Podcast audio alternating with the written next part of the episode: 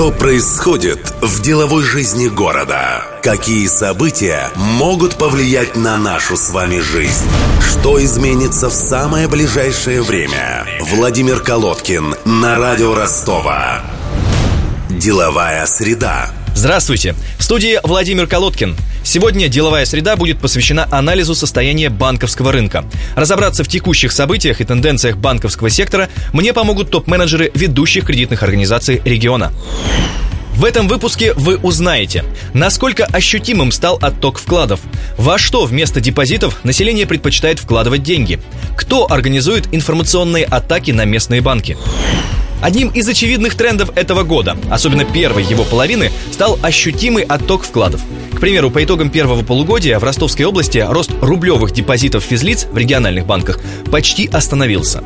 О поведении российских вкладчиков рассказывает Татьяна Марченко, исполняющая обязанности управляющего операционным офисом Ростовский ВТБ-24. Можно говорить, что в этом году мы потеряли примерно в целом банковская система порядка 75 миллиардов э, рублей. А отток связан я думаю, что первое – это ситуация та, которая была весной. У нас были мартовские оттоки, апрельские оттоки. Это ситуация в стране, да, такая вот геополитическая. Это снижение а, доходов населения. Они на протяжении, скажем так, уже последних а, двух лет снижаются, не растут.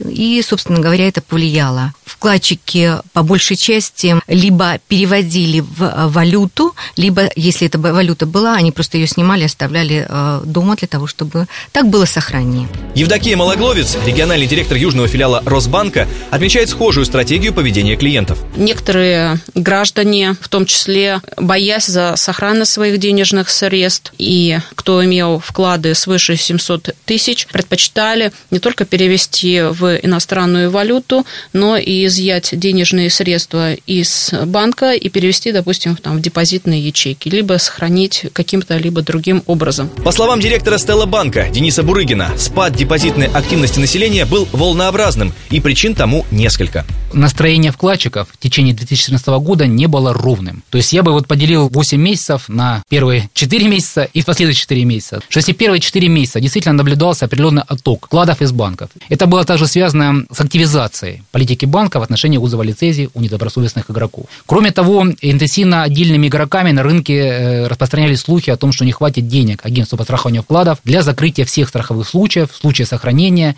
такой динамики по отзыву лицензий у коммерческих банков. Но вторые 4 месяца население увидело, что фактически реально никакого кризиса в банковской системе нет, что идет планомерная работа по укреплению банковской системы. И потихонечку денежные средства стали возвращаться в коммерческие mm-hmm. банки. Да, естественно, большое еще влияние на рынок депозитов оказал изменение курса рубля. Я даже обратил внимание, вот недавно смотрел статистику одного из агентств недвижимости московского, где показывается в отдельные периоды всплеск сделок на рынке недвижимости. И всплеск этих сделок, он четко коррелируется с теми моментами, когда шел отток из банковской системы. То есть население перестает верить фактически в рубль, потому что идут определенные инфляционные ожидания, идет изменение, соответственно, падение рубля в определенные периоды. Население перестает верить банкам, потому что идет э, ну, определенная политика центрального банка, отдельные недобросовестные игроки начинают распространять слухи, что вообще будет коллапс банковской системы.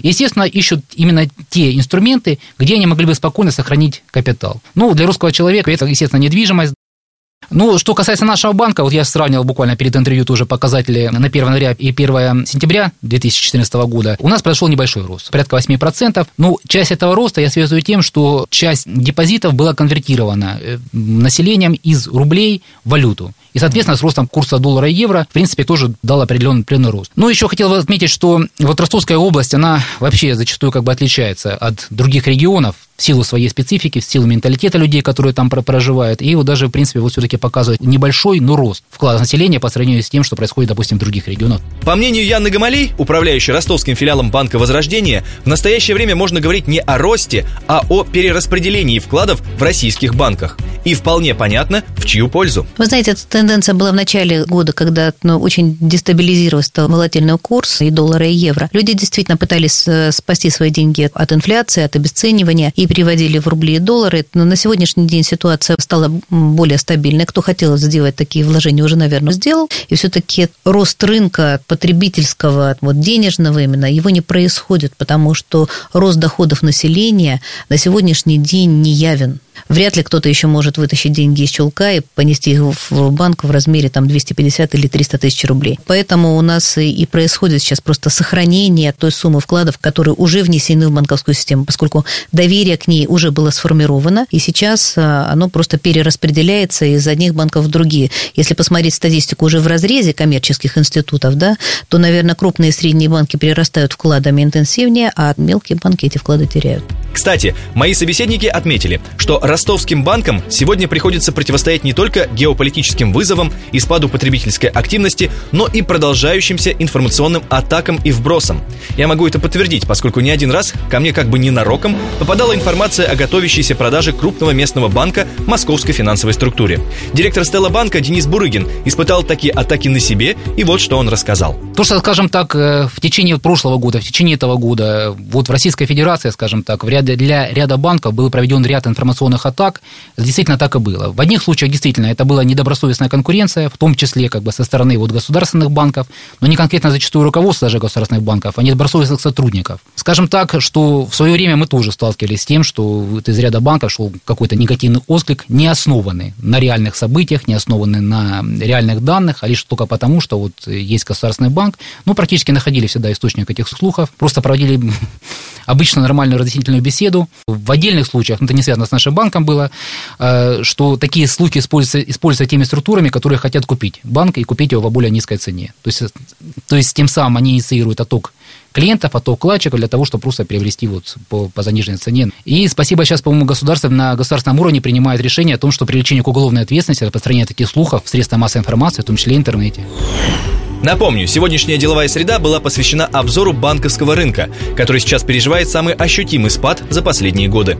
Разобраться с происходящим нам помогали топ-менеджеры региональных и федеральных банков Яна Гамалей, Евдокия Малогловец, Денис Бурыгин, Татьяна Марченко и Михаил Акопьян. С вами был Владимир Колодкин. Приумножения вам и здоровья. До следующей деловой среды. Деловая среда. Владимир Колодкин на радио Ростова. Каждую среду рассказывает об основных изменениях в бизнес-среде города. Слушайте каждую среду на радио Ростова 101,6 FM.